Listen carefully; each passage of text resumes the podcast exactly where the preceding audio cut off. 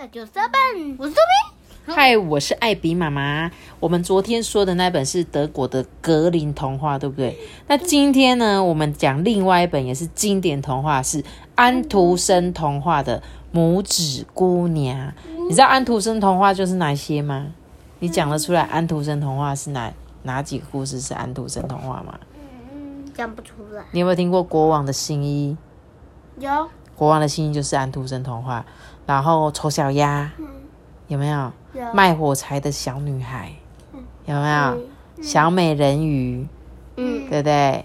夜莺，夜莺我没有讲过我过，原本还想说夜莺不是哎，对。然后格林童话就是我们刚刚说那个格林童话就是什么，你知道吗？就是那个七只小羊。对，还有白雪公主，有没有？小红帽、睡美人、灰姑娘，对，这都是格林童话，都是很好，都是很好听的故事爱丽丝。梦游仙境呢？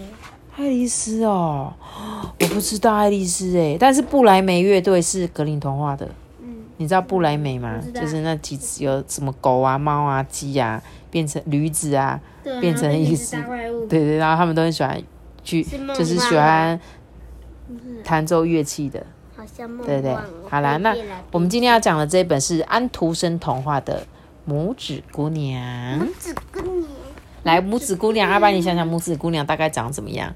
就是这样，指甲很长，指甲很长哦，一个小拇指，对，就是很小很小很小的姑娘。这样抓就可以把它抓起来了。对，它超级小的。那我要来讲这本故事喽。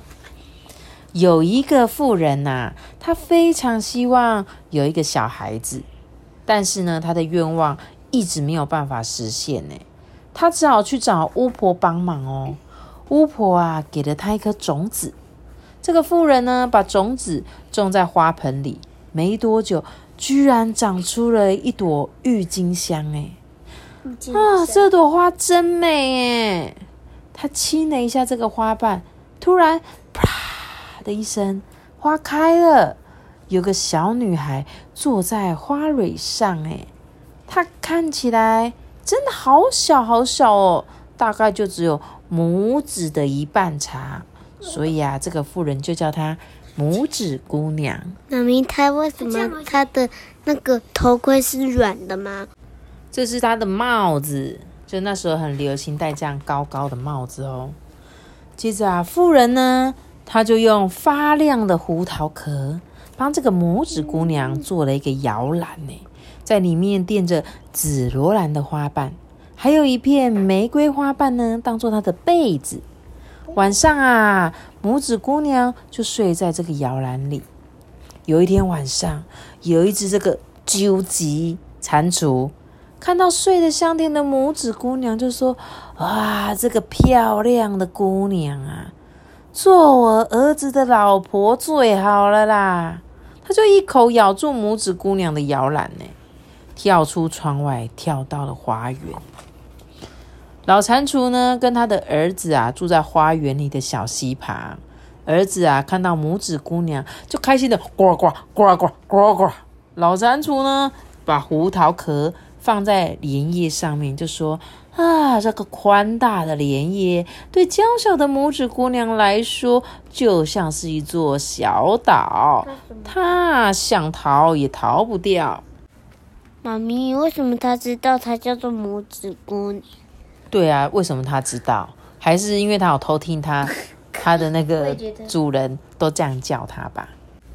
第二天呢，拇指姑娘醒过来，看到四周都是水，诶，又听到了未来的丈夫是一只蟾蜍，不禁放声大哭。诶，小鱼们也觉得拇指姑娘不应该嫁给蟾蜍啊，于是他们就合力咬断了这个叶子。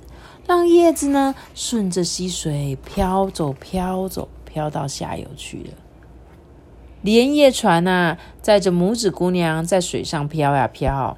突然飞来了一只金龟子，它看见美丽的拇指姑娘，就把它抓到树上的一个一一片叶子上面。拇指姑娘十分的害怕，哎，大金龟子从花朵里拿出蜜糖要给它吃。后来，其他的金龟子都飞过来看拇指姑娘，说：“哎，它只有两条腿，真的有够丑。大金龟子听了啊，也不想要拇指姑娘了，就把它放在一朵雏菊上。哎，拇指姑娘伤心的哭了。你知道金龟子有几只脚吗？六只。对，妈咪，它的头很像那个，噗，那个哦，很像哨子，对不对？对，他说，因为呢，金龟子有六只脚，所以他觉得他只有两只太丑了，他就决定不要它了。拇指姑娘在树林里独自的生活，她用草叶编织小床，把它挂在大叶子下。饿的时候就吃花蜜，渴的话就喝露水。度过了夏天跟秋天。冬天来了，鸟啊都飞走了，拇指姑娘只能把自己呀裹在一片干枯的叶子里。它一直发抖，哎，颤抖着身子啊走进农田里。还好。有一位好心的田鼠婆婆收留了它。邻居鼹鼠啊，常来拜访田鼠。哎，这一天，他来找田鼠，听见拇指姑娘的歌声，十分心动。哎，就邀请他们到家里玩。在通往鼹鼠家的地道里，拇指姑娘看见一只冻僵的燕子。哎，就是那个小鸟燕子。她很同情燕子哦，就找了一些棉花盖在它的身上。哎，后来燕子醒了，她非常感谢拇指姑娘的照顾。她对拇指姑娘说：“嗯，我的体力不久就可以恢复了，到时候又可以在空中飞翔了哦。”整个冬天，拇指姑娘每天都拿着花瓣盛水给燕子喝，细心的照顾它。春天来了，大地一片暖洋洋的，燕子就要跟拇指姑娘说再见了。他问说：“你要不要坐上我的背，一起飞到树林里？”拇指姑娘说：“不，我不能这样离开，田鼠会伤心的。”嗯，再会了，善良的姑娘。燕子唱着歌啊，向阳光飞去了。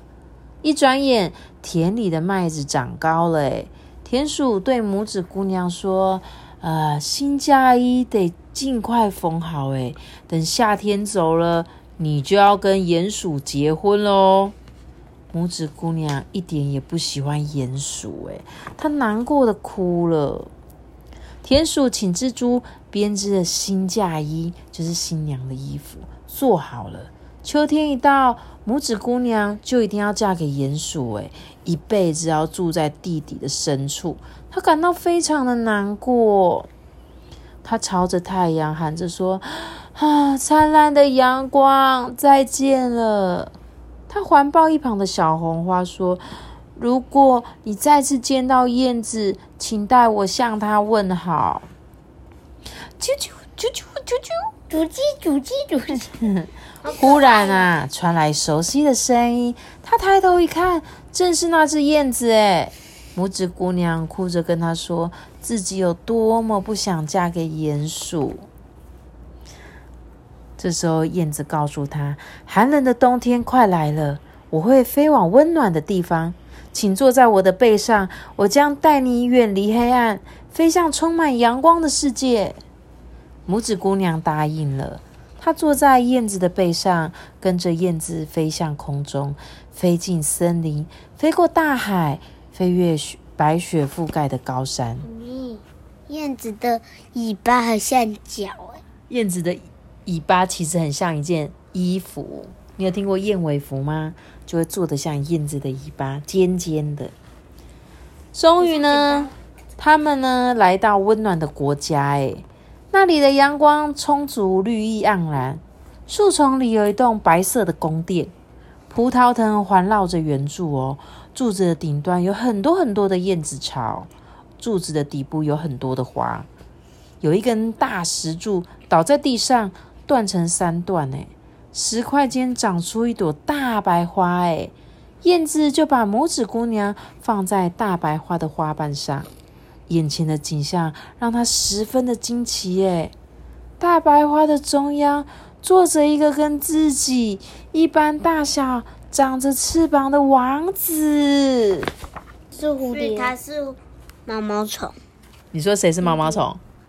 就是那个女生啊。不是的，它不是，它不是毛毛虫，是长翅膀的是王子哦。它是蝴蝶，它是蝴蝶。对，这时候拇骨拇指姑娘就对燕子说：“哇，他好帅哦！”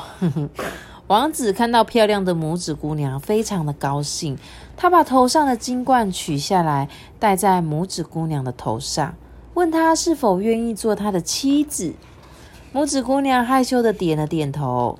这时候，天使从每一朵花里走出来，带着礼物祝福他们呢。